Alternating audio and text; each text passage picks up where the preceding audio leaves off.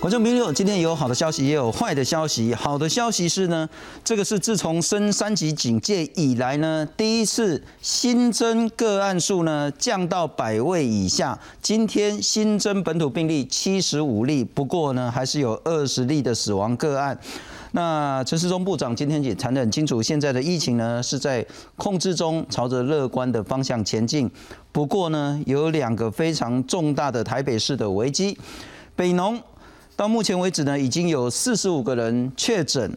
那因此，台北市长柯文哲呢，今天做出一个重大的决策，在台北农产公司呢，相关的不管是这些运送的啦，或者是贩卖的啦，相关的人员呢，总计高达四千三百个人呢，通通都去打疫苗，作为一个比较强的新的硬的防疫政策。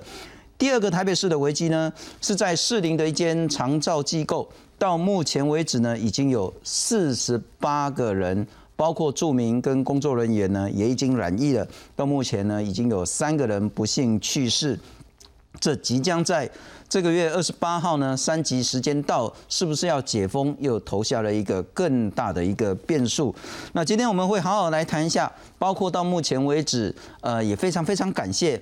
美国呢，及时捐赠了台湾两百五十万的莫德纳的疫苗，因此呢，今天接种的顺序呢有稍微改变，特别是孕妇的部分呢，提高到六第六顺位。也就是说，当孕妇呢现在如果预约要去打疫苗的话呢，她可以自己选择是要打 A Z。还是打莫德纳？我们来看看现在的最新疫情的部分。今天新增本土七十五例，死亡个案是二十例。那在新北市跟台北市呢，确诊的案例呢也稍微下降了。新北市是三十八，台北市是二十二，将近六成的人呢都已经解隔离了。我们来看看这个曲线图就很清楚现在的情形。我们就直接看到最右边那一部分，七十五。这个是自从上个月十五号双北升三级，全国十九号升三级以来呢，新增确诊数最少的降到百位以下，只有两位数字七十五。但是死亡个案因为是落后指标，所以现在还有二十。不过随着每天的确诊人数降低，相信接下来的死亡数字呢也可以再跟着降低，这是很重要的情形。来介绍两位今天的特别来宾。首先非常感谢，以前都跟我们只能跟我们视讯连线，因为他都在台大第一线冲锋陷阵。我们欢迎是台大急诊医学部的教授，也是台大医院的主治医师李建章李教授，你好。主持人好，各位观众大家好。不过可能要特别说明一下呀，真的非常非常感谢所有第一线的医护人员，他每天要辛勤的工作。今天是李建章的生日。所以他难得今天休假，但是呢，还是要来上我们节目，跟社会沟通一下现在的疫情跟整个防卫政策。也代表公共电视非常感谢所有台湾的医护人员，真的非谢。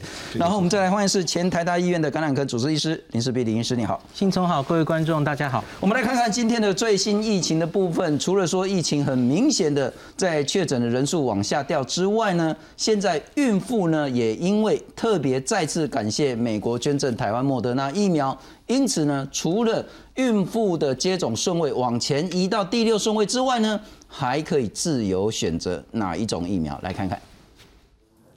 新冠本土个案单日新增病例首度降到两位数。周一二十一号新增七十五例本土病例，其中又以新北市三十八例最多，其次为台北市二十二例、桃园市五例、苗栗县三例、基隆市及台中市各两例，高雄市云林县及彰化县各一例。确诊个案中新增二十例死亡。指挥官陈时中表示，疫情趋缓，但防疫不能放松。案例比较少。哈，就好像会比较放松一点哈。不过心情可以放松，但行动哈还是要维持哈。就把口罩戴好哈，把手消毒好。而日前澳门通报一例台湾移入确定病例，被检出感染印度变异株。指挥中心表示，个案在印度染疫的机会较大，先前在台湾检验阴性，可能就是时阴时阳情况。已经针对个案在台接触者进行裁剪。因检验的二呃二十二名哈，那已经检验了二十一名是也是阴性，那有一名现在在检验中。那同住的接触者现在都列为哈居家隔居家隔离。美国捐赠的两百五十万剂莫德纳疫苗，加上台湾采购的二十四万剂疫苗，指挥中心也公布最新优先接种名单。除了原本一到五类接种对象，第六类把孕妇也纳入，跟七十五岁以上长者同顺位。第七类包括军人、宪兵、运输仓储业者、高中职以下教职员、幼儿园托育人员等。第八类为六十五到七十四岁长者，第九类为罕见疾病及重大伤病者，第十类为五十到六十四岁成人。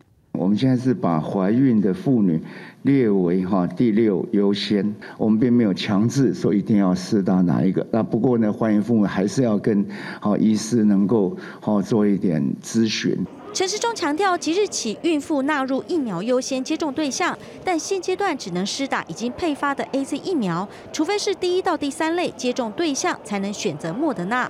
等到下一波莫德纳疫苗配发时，保证孕妇和六十五岁以上长者都可以打得到。记者赖淑美、陈信龙台报道。我们刚刚谈到死亡个案呢，是落后指标，反映的是一个两个礼拜之前的疫情。那什么是前期指标呢？可以反映一个两个礼拜以后的疫情呢？那就是所有医院的急诊所面临到的情形。特别请教一下李医师了哈，就第一线临床，您看到我们现在看到这个，其实都已经算是落后了。当然，确诊也算是比较后面的数字，那死亡当然是更后面。可是我们看到比较乐观是说这一波确实往下了，那今天降到百位数以下，不过死亡还是二十个。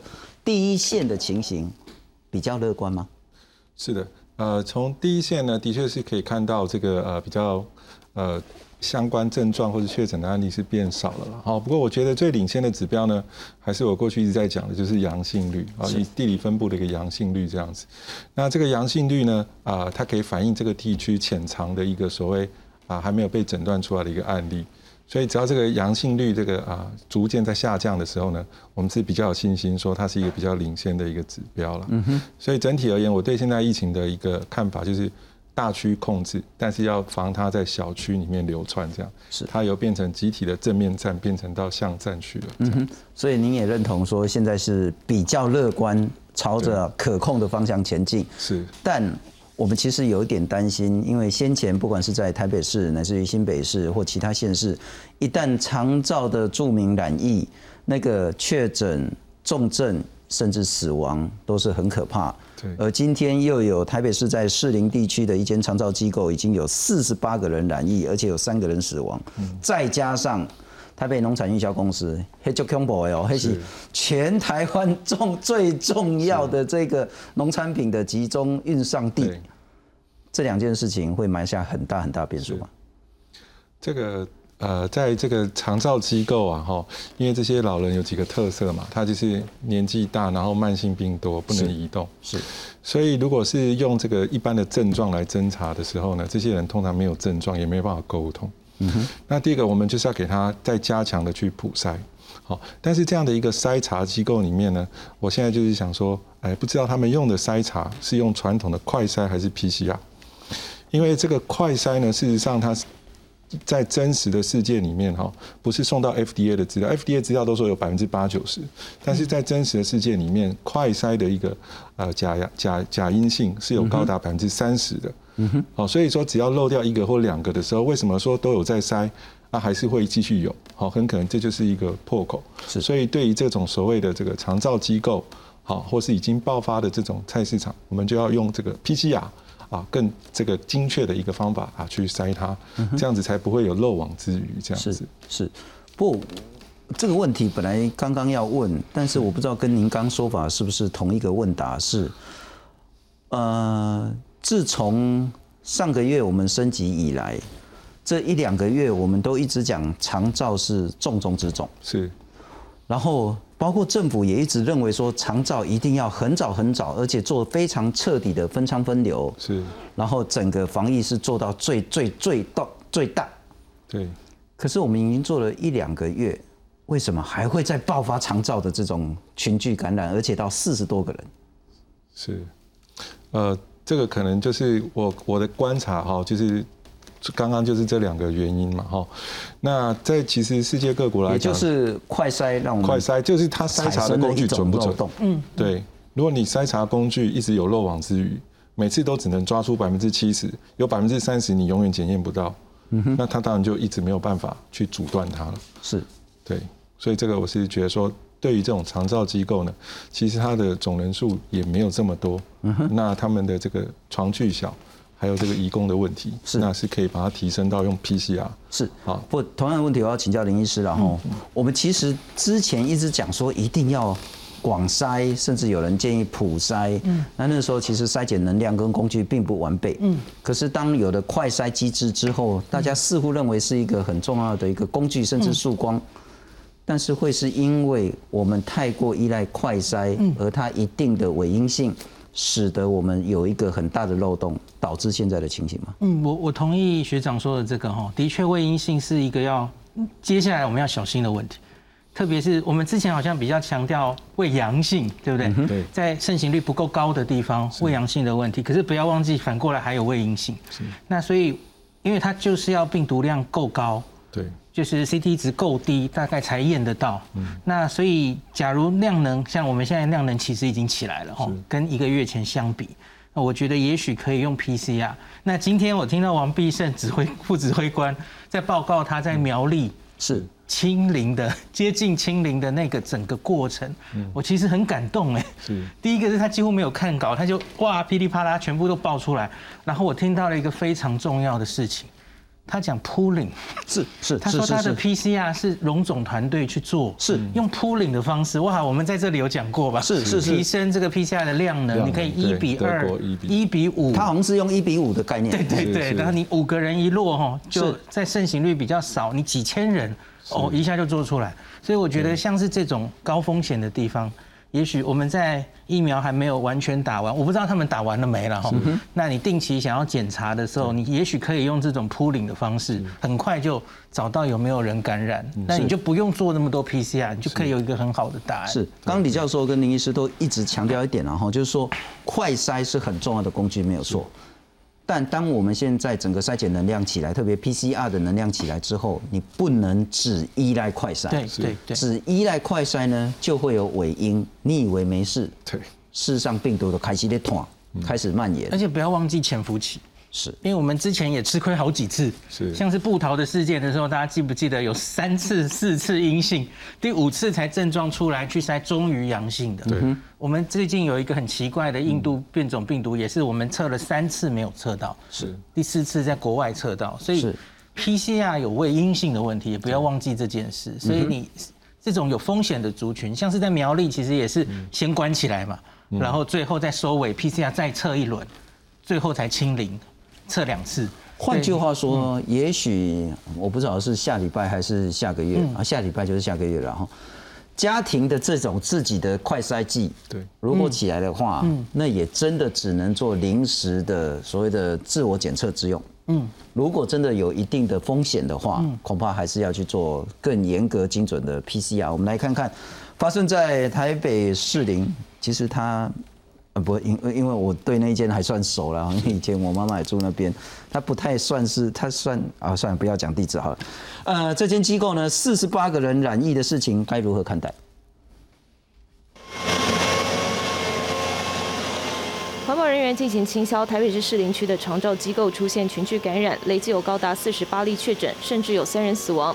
更爆出长照机构涉嫌隐匿疫情，是家属举报才知道。当地里场气愤表示，自己二十号晚间才被通知，直呼实在太过分，让整个里陷入风险。太过分了，都不跟我们提，从头到尾都不给里长知道，为什么都不给里长知道？台北市卫生局表示，六月八号护理之家的一位长者去洗肾后染疫，卫生局十四号实地访查，接着安排机构住民及工作人员七十四人普筛。指挥中心最新数字为四十八人确诊，包括三十二位住民、十六位工作人员，其中还有三人死亡。卫生局回应表示，如果机构隐匿，将会开罚。不过，长照机构负责人受访喊冤，强调八号出现第一例确诊就跟卫生局联络，是卫生局拖到十四号才全院裁剪。痛批北市卫生局卸责，他他现在就是卸责啊，因为我每天都急，他他可以像发生确诊的一天、两天、三天要谈价钱、谈地点、谈照顾员、谈护士，那你要我怎么办？一直陆续有的情况下，是我们在全面的进入跟接管，所以这个部分我们在十四号并没有耽误任何时间，都是后面全部都是由市政府协助这个机构，因为他们已经没有办法自己处理。双方说法有落差，指挥官陈时中表示，疫调是地方卫生局的职责，北市卫生局在十四号介入，医院也有一些相关作为。不过陈时中也认为机构没有隐匿的问题，目前长照机构已经清空，进行环境清消，确诊者在医院治疗，其他住民也陆续安置密集监控，而机构负责人也在隔离中。卫生局表示，解隔离之后会再进一步调查。记者韩一鹏、组谢奇文台北报道。不过李教授，我们一起来看这样的资料了哈。长照机构其实已经一再、一而再、再而三发生这种群聚的染疫的问题。呃，这一次是在台北市士林区的地方，四十八个人确诊，已经有三个人死亡。卫生局说呢，啊，机构只给发烧的人呢退烧药，没有及时通报。那机构说没有啊，我从头到尾都有跟你讲啊，是你卫生局动作太慢，也没有及时隔离快筛。基隆先前也有长照机构呢，也疑似因为洗肾感染，二十二个人确诊，两个人死亡。在新竹竹东呢，二十二个人确诊，一个人死亡。那在土城地方呢，三十九个人确诊，两个人已经死亡。在最早的时候，特别是信义区，三十八个人确诊，那死亡人数最多是七个人。在请教说，其实这一两个月来，我们在医治这些长者，尽管都说长者染疫那个重症死亡率都很高。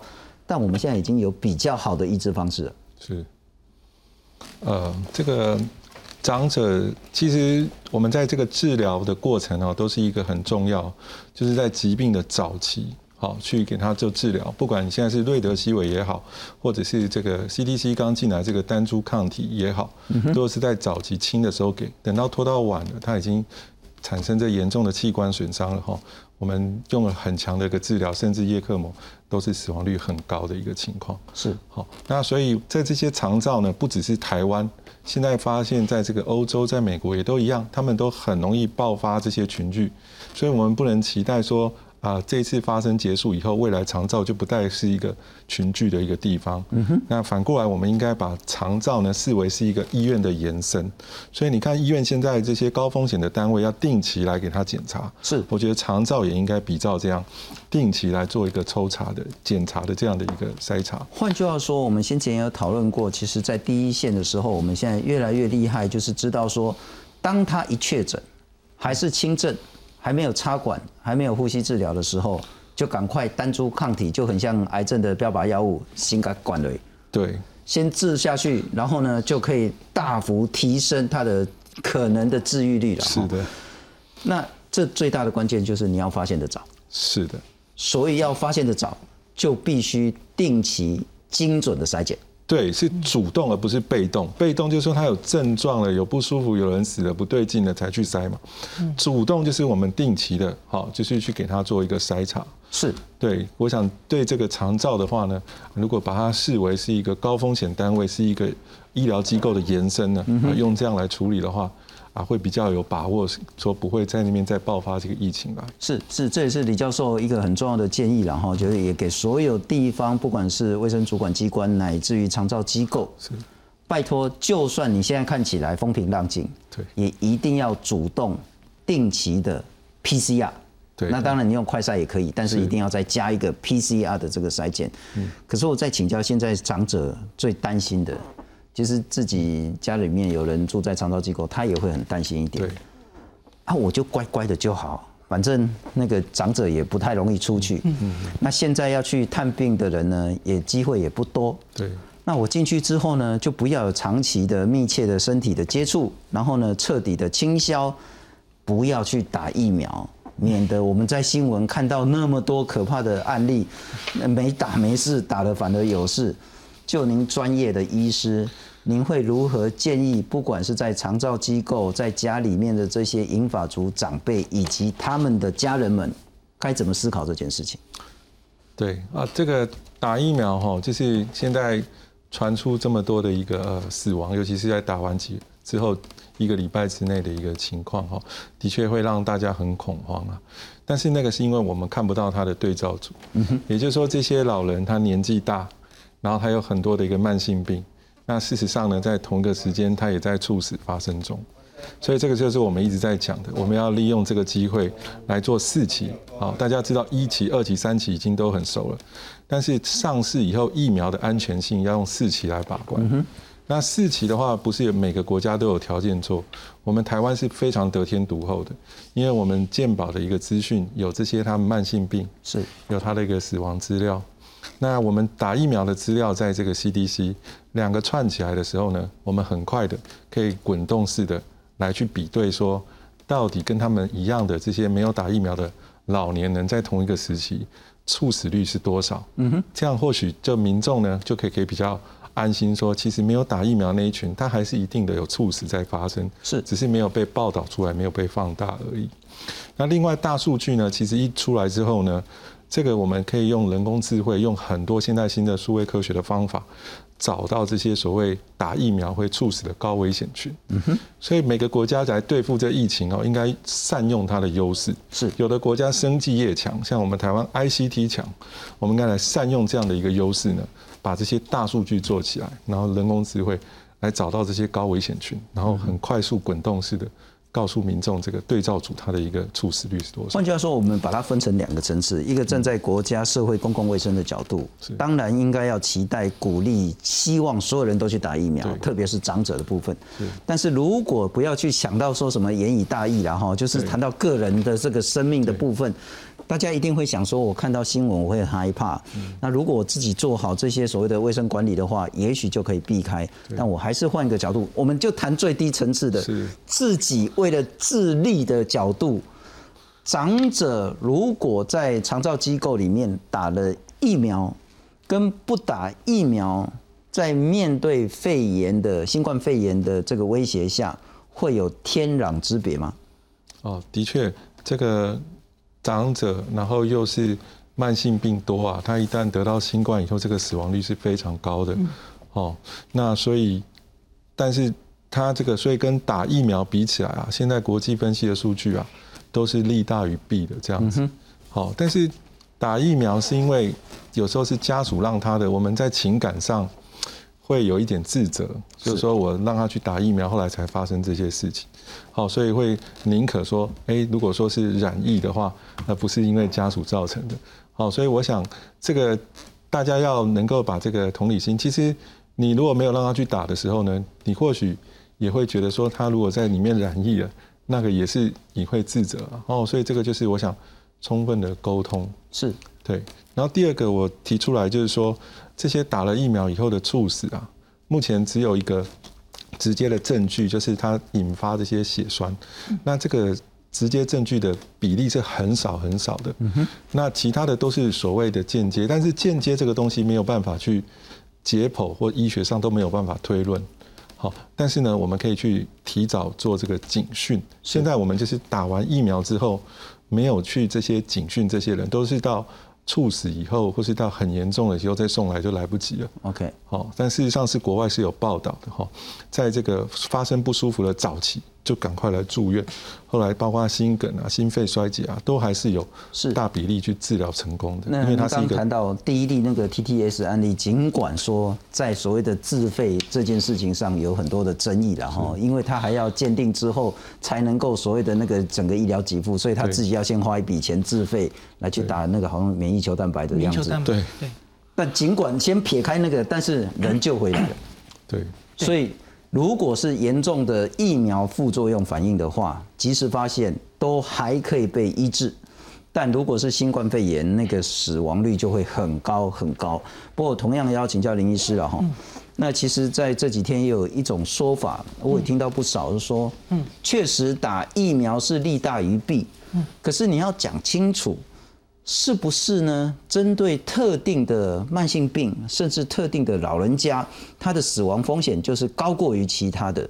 有人开始在讲说，也许是神经方面的部分，像是什么失智啦、帕金森氏症啊。有些人讲说啊，如果我就是一个很严重的糖尿病、肾脏病或者是高血压的这几种人，是不是就建议先缓一缓？哦，这其实是有一点呃两面。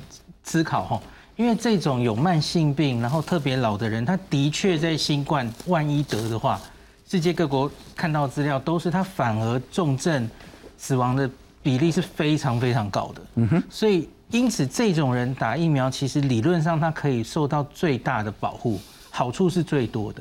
那可是我们现在就这几天内就累积看到这么多猝死的案例，是我觉得长辈明显当然会心里会有点犹豫哈。嗯哼，那有一种现在有一种说法是说会不会哈？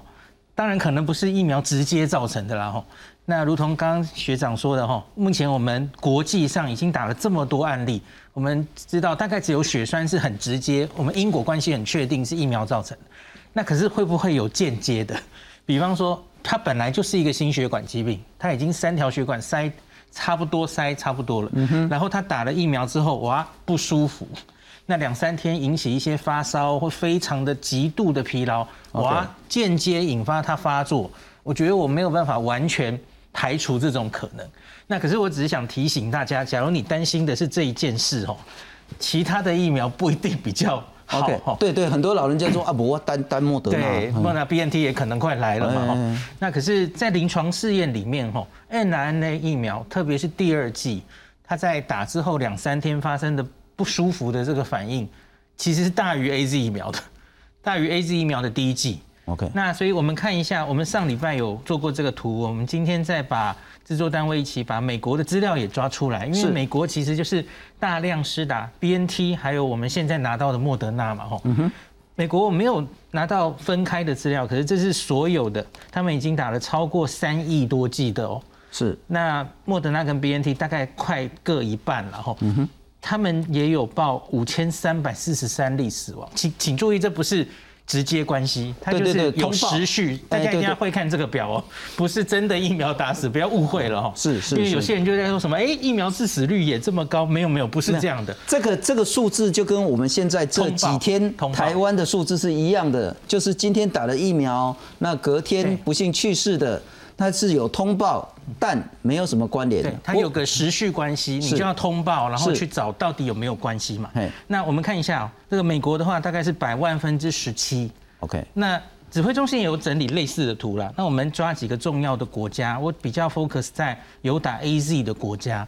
那可大家可以看到，它几乎就是落在百万分之十到二十之间，大概就是这种数字。嗯哼。那你看有英国哈，英国 AZ 打了很多。那英国他们其实有大概十万分之一的人发生血栓 TTS，有一定的死亡率，是，所以我觉得它相对起来吼比 BNT 好像高了一些吼，死亡的人数百万分之二十。那可是你看韩国，韩国 AZ 打了快一千万剂，它只有两例 TTS 死一一人而已哦，所以东方人也许 TTS 发生的几率没有那么高，也许了哈，我们继续观察。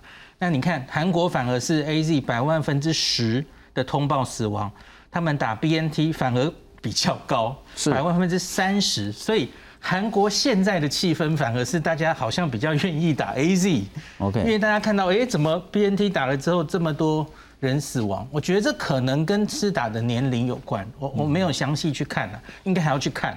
韩国打这五百万剂到底是不是都在老人家哈？那日本现在当然打的主要是 BNT，也大概是百万分之十一。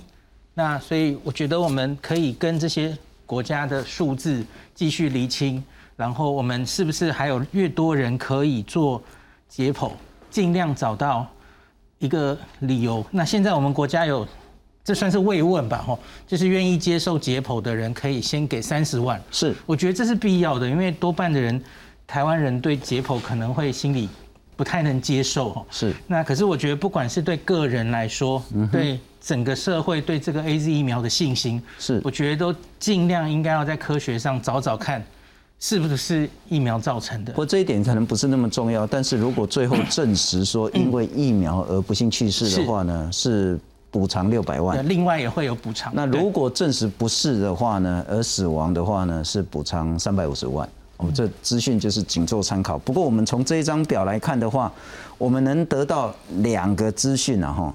一个资讯，我们如果从英国来看呢，B N T 打完疫苗之后呢，通报死亡，我们强调没有直接关联，只有通报的话呢，是百分之百万分之十五点九，A Z 是百万分之二十点九，好像 A Z 比较严重一点点，可是请记住它的分母是百万。对。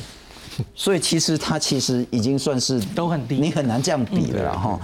就是百万分之十五跟百万分之二十，你要说哪一个有绝对的好或绝对的差，很难这样子看得出来。第二个，英国呢看起来 A Z 打完疫苗之后通报死亡的人数呢是不比例呢是高过 B N T 的，那意思好像是说 B N T 比较好一点点。可是，在韩国的部分刚好颠倒，B N T 的这个呃通报死亡的这个比例呢是百万分之三十。A Z 是百万分之十，那 B N T 又比 A Z 差一点点，在韩国的部分，所以从不同的国家、不同的这个数字，你很难说哪一个比较好。而且如果是比较好，也只有好那么一咪咪，不足以让你说，哎，我打了这个绝对有事。或者是打了这个绝对没事，换句话说，最好的政策还是赶快去打。如果轮到你就赶快去打。不过现在呢，看起来台北市有另外一个很重要的挑战，北农现在有四十五个人确诊，柯文哲说呢，相关的四千三百个人通通都去打疫苗。台北农产运销公司爆发群聚感染。二十一号，台北市副市长黄珊珊带领快筛队抵达第一果菜市场，敞开快筛动线。同时间，第二果菜市场框列一百一十三名的接触者，也用防疫专车再到医院快筛。到二十一号为止，第一市场五月三十一号前有二十九人确诊，部分已经解隔离。第二市场有九位是在六月一号开始陆续发病，还有七位派遣工，总计有四十五人确诊。为了尽快扑灭病毒，北市采取新战。数三天之内针对快筛阴性者打疫苗。到现在为止，感染确诊的人哈，台北市的占不到一半，哦，新北的哈，基隆的一大堆。原则上，我们就哈给他做快筛，快筛完阴性的，马上接着就打疫苗。所以我们希望在两天到三天之内，哈，把这四千人全部打完疫苗。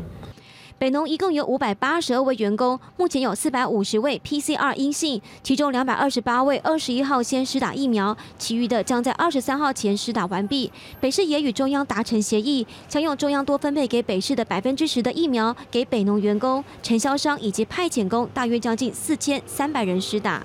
包括承销人，他可能的托工或是他密切的接触者，或是他一起工作的啦。那这个我们有造册四千三左右。市场要做实的。来做名册，来快筛，来打疫苗，唔到我唔哈。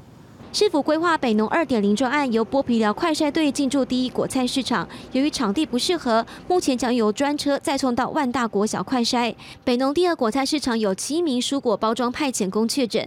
第二果菜市场的包装物流中心负责将蔬菜分装给团膳及超市。过去每天大约十万包配送给全联。疫情升温之后，每日配送量增加到二十到三十万。北农也表示，每天都会大规模清销，全联也派员掌握，可以安心使用。专家也解释过很多次，哈，大大概在包装上是不会有残留，原则上应该是安全无虞。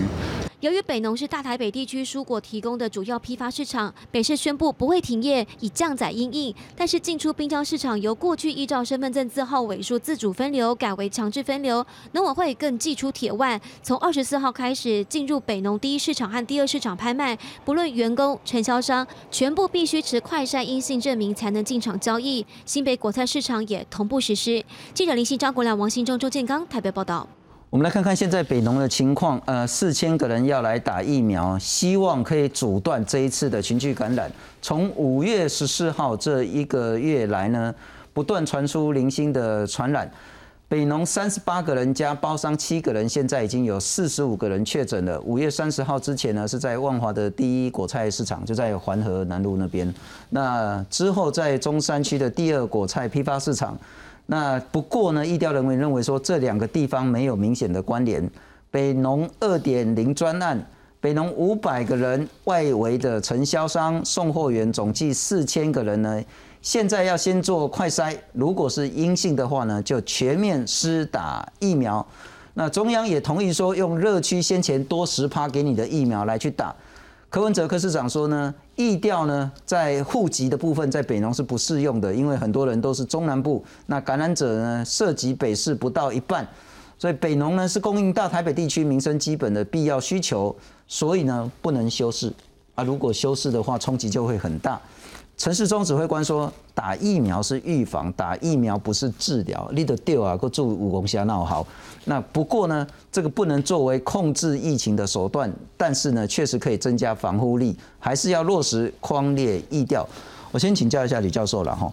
如果说很显然这四千位北农相关的人，并非第六类、第七类的人，他可能都排到第十、十一类以后了。但是这一些人因为疫情的爆发，先集中四千多剂打在他们身上，那某种形式象征的是整个疫苗接种策略有一个很大很大的改变。是，这个我看待这个的策略转变哈，就是转守为攻了。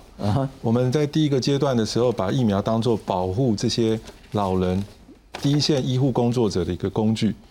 那现在呢？啊，把第二第二阶段感觉就是把这个疫苗来当做一个围堵啊，它传播的一个工具。嗯那的确，过去有数字，有打过疫苗的，它这个却可以下降这个叫做 transmissibility，这个传染性呢是下降大概百分之六十七左右，在 A Z 疫苗的话。那从这个角度来看的话呢，啊，的确也是把它拿积极的拿来当做一个防堵的工具，它是有它一个学理的根据。但是不能忘记这个主动免疫呢。打下去七到十天呢，它是还没有抗体产生。它这个根据研究，要 A Z 疫苗到二十八天呢，才百分之九十六的人才会通有抗体。嗯哼。所以在前面这一段时间啊，我们这个陈部长讲的疫调隔离，在第一个时间还是重要的。不然打了疫苗，不代表就说你立刻就有免疫，立刻就不会被传染。那这样子会造成一个啊破口。所以这两个是要。联合并用。我突然想到一个很无聊的问题，但好像又很重要。如果我已经中标了，嗯，但还没被确诊，是，啊，又把我抓去打疫苗，对，到底对我是好是坏？呃，这个就没有要没有这个帮助嘛，因为中标疫苗就是模仿这个病毒嘛，啊，你身上就有病毒，就刺激你免疫系统了，对，那你再加一个。疫苗也是同样类似病毒的东西，在刺激你的免疫系统，不会有任何好处。对，不会有任何。但会有更严重的坏处吗？其实过去有一个免疫理论啊，叫 antigen exhaustion，就是说太多太大量的这个抗原的时候呢，会让我们整个免疫系统 shut down。OK，就是你 overwhelm 很大量的这些病毒一次这么多进来的时候，它没办法反应了，它会整个崩溃的。所以这个是的确是有啊免疫的学者啊提出来说这个。这个叫做 antigen exhaustion 这样的一个理论，你已经感染的人再打疫苗的话，可能不会有好处，甚至可能有坏处。但是这是一个理论，还没有一个很真实大规模的研究。我之所以这样问，是说因为现在台北市采取的策略就是说，先快筛，对，快筛阴性之后打疫苗。是。可是我们刚一开始谈到快筛会有伪阴性，对，也就是如果它是伪阴，也就是它就是阳性，它就是已经中标，它就是确诊的情形，再打疫苗。这样子一个整个防疫策略是对的吗？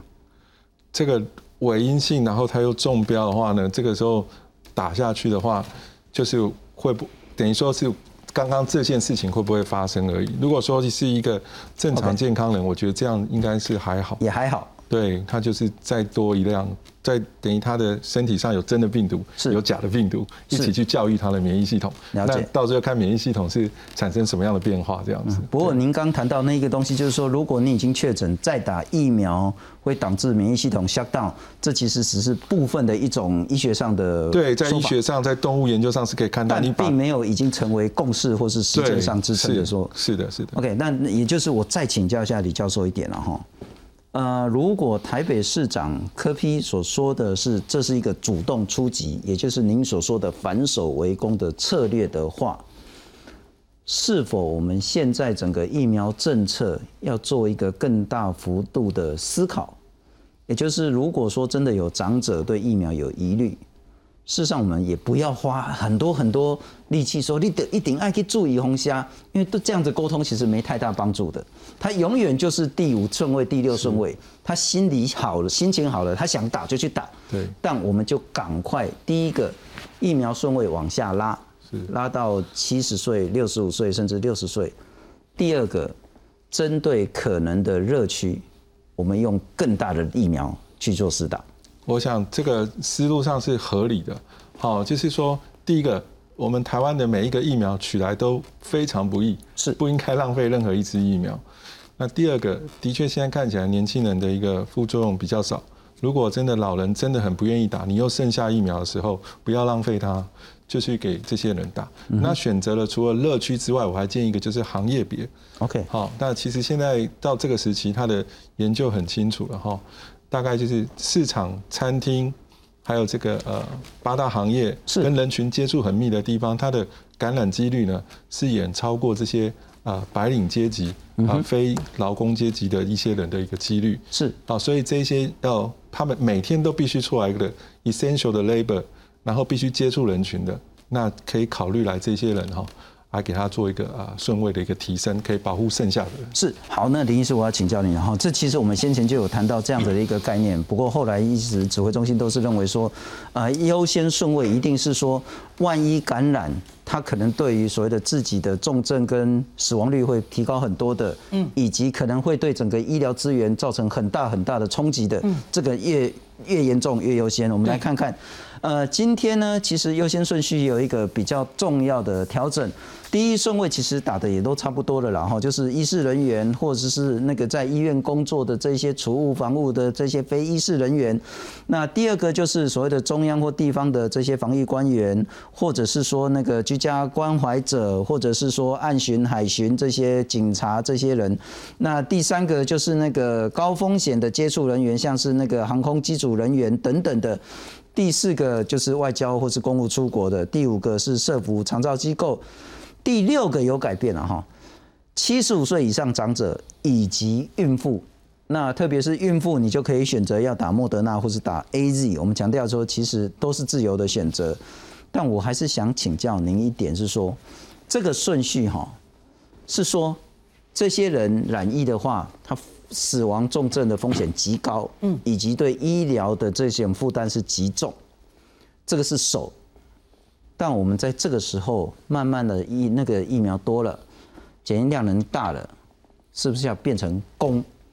包括我们特别强调外送员，如果人家说为什么外送员比那个比其他人重要，但是他传播出去的可能性就更大。尽管他本身染疫之后那个风险不是那么高，可是他传染力很高，是不是要转守为攻？在这时候，应该是说。我觉得我们的疫苗好像还没有多成这样，这这其实真的就是看你手上有多少疫苗，然后来源多不多。像比方说美国疫苗其实一直供应都很充足，它其实就不管了。老美就是反正染疫的也打，然后我就照这个年龄，主要是年龄来了就打，然后来了，然后也也没有想说什么大家先打第一剂，然后第二剂延后的问题，跟英国那样没有。老美就是一直死死的打，然后打到现在上来。那我觉得我们现在算起来嘛，算昨天来的莫德纳，我们大概四百多万剂了。即使是每个人先打一剂，不先不想第二剂的话，那其实是二十 percent。那这个二十 percent，照我们现在的顺位是可以打到六十岁以上的那个族群，打到一半左右，然后大家可以至少打一剂。那信聪你提到的哈，其实也常常有网友问我说，哎，那种。诶，社会上要工作的人，他明明可能在社区要走来走去，他会接触很多人，如如你刚刚说的外送员。嗯哼，假如我们打这些人，会不会效益更好？那可是我觉得全世界多半在疫苗还有限的时候，他还是以重症的人来打比较有效益了。因为我觉得就是大家知道容易重症的常，我常常说切一个年龄，大概就是六十岁。是六十岁以上，假如你让他都先打到他的第一剂，有一定的保护。嗯哼。哎，接下来然后一线人员，当然医护人员不用说了，一定是先打。那这样的话，其实染疫之后高风险重症的人都有了他的第一剂之后。就没有那么危险了，是，就是因为医院我们最怕这个疫情造成的是医院重症太多，然后造成医疗崩溃。嗯哼，那我觉得假如这些人至少一剂之后，这是一个很合理的初步的目标。是，那接下来我们疫苗还有再多陆续来的话，我觉得就可以再进到你刚刚说的主动出击，想一些年轻人，他虽然没有慢性病，可是他可以接触到很多人的这种人，那也应该把他。抓出来打。了解。不过我们再会诊一下目前疫苗的状况了哈。我们来看看最左边呢是各种不同厂牌以及日本捐赠、美国捐赠的。那第二栏呢是我们的采购量。我们跟 A Z 买了一千万剂，跟 Covis 买了四百七十六万剂，跟莫德纳买了五百零五万剂。那之后的国产疫苗各买了五百万剂。那到货的情形其实是不好的了。到目前为止，到货的大概就是几十万剂而已。那不过呢，日本捐给我们一百二十四万剂的 A Z，美国捐给我们两百五十万剂的莫德纳，总计起来，现在在台湾手上的，包括已经打掉的，是四百八十五万。那当然呢，理论上在七月的时候呢，会有更大多、更多的疫苗进到台湾来。那我们来看看到目前为止施打的情形如何。呃，到目前为止已经接种了一百四十七万人次的 A Z，啊，中间有人打两剂，所以到底多少人还不是很精确，但是打了一百四十七万剂，莫德纳打了六点三万剂。那如果是用这个人来去除以那个全台湾人数的话，我们覆盖率是百分之六点五，但事实上要再降一点啊，因为有人是打了两剂。不过我特别要请教李皮一点，就是说现在大家在谈孕妇的部分，我们来看看孕妇为什么说会建议孕妇打莫德纳，并不是说真的有实证说莫德纳比 A Z 安全，而是有实证去证实说呢。莫德纳打了之后呢，对孕妇并没有比原本的流产率高很多，因为它已经有一个实证的研究了。嗯，莫德纳的部分，但 A Z 没有。对，所以我们会建议大家，如果你有疑虑的话，去打莫德纳。可是你如何建议，包括孕妇在内，包括其他的人，该如何思考哪一个比较安全这件事情？呃，孕妇哈，她得到这个已经的资料，得到的这个 COVID 之后呢？它产生这个重症的几率比较高，好，所以说孕妇当然是一个呃要考虑去打疫苗，因为你你在怀孕的过程中，如果你你得到 COVID 是比你没有怀孕的时候得到 COVID，那你更容易去产生重症的。是，那就像这个，那到底要选择什么安全的话，就是呃孕妇她因为这个 estrogen 啊，就是所谓雌性素比较高的情况，啊，过去我们也发现啊这个。因为在这个使用这个 A Z 的时候，英国爆出来的血栓都是他服用了黄诶黄雌雌性素或者是这个避孕药的时候，它特别容易产生血栓，所以合理的推断，孕妇如果打 A Z 会产生血栓。但是它并没有像这个美国的莫德纳这样大规模来收集孕妇的一些不良事件的一个资料。是，所以这个就是像这个新聪您刚刚讲的，它没有实证，它只是一种推论而已。那这个莫德纳呢，事实上。啊，就是刚刚在新英格兰杂志啊，下面有一个叫做 V Safe 哈，哎，就是这个我们也建议我们国内也来做，就是说做个 App，然后呢，你打完疫苗以后呢，定期的把你这些症状啊、后来的结果啊都回报给中央这样子。哦，他们用这个 V Safe 去跟过去历史的背景值统计啊，哎，发现流产呐、啊血栓呐、畸形呐，还有这个啊都没有比这个历史的背景值高这样子。是是。所以换句话说，就莫德纳而言，是因为莫德纳有做了一个实证的研究，对，说打了莫德纳的这个孕妇，并不会比一般的孕妇有更高的流产死亡或其他的这些问题。那这个如果这个资讯是观念是对的话，那会不会长者也认说啊？如果孕妇打这个比较安全，啊，我洗大人，我老婆要来去住这个莫德纳嘛，较安全啊？这个推论会成立吗？这个哦，像刚刚林医师整理那资料很好。就说这个打疫苗哈，种族性很强哎，所以我一直想说，我们台湾哈要把这个收集这些打完疫苗，真是就是基本上就是一个全民在做一个新的一个实验，是，所以这个呃都要有数据来讲话了，因为我们现在看的都是欧美的数据，光是这个呃林医师帮我们整理这些，就发现这个 A Z 在我们。血栓就没这么高，是 B N T 在这个韩国死亡率反而高，是，所以一样的这些会不会在孕妇产生这些不预期的反应，这都要数据才能说话的。我们现在用欧美的白人的一个呃为主的这样的一个呃 Caucasian 的这个种族是来看我们 Asian 这种黄种人的一个基因的呃形态呢，可能还是不是那么踏实。对，不是踏实。不过再请教林医师，孕妇这个疫苗安全你如何看？那我觉得现在会建议，就是因为刚刚说的哈，n I A 疫苗，因为它有去做大量的追踪，这篇有很好的资讯，代表它没有引起一些大家担心的会流产、死胎这些副作用。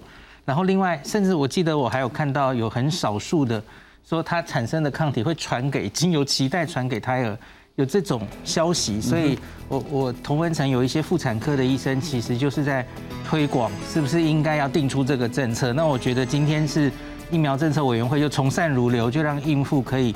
自己选择自己该打什么疫苗，我觉得这是好的方向。不过最重要的资讯就是说，要打疫苗之前，拜托跟妇产科医师沟通一次，一定要再决定要打 A Z 或是莫德纳。没错，谢谢您收看。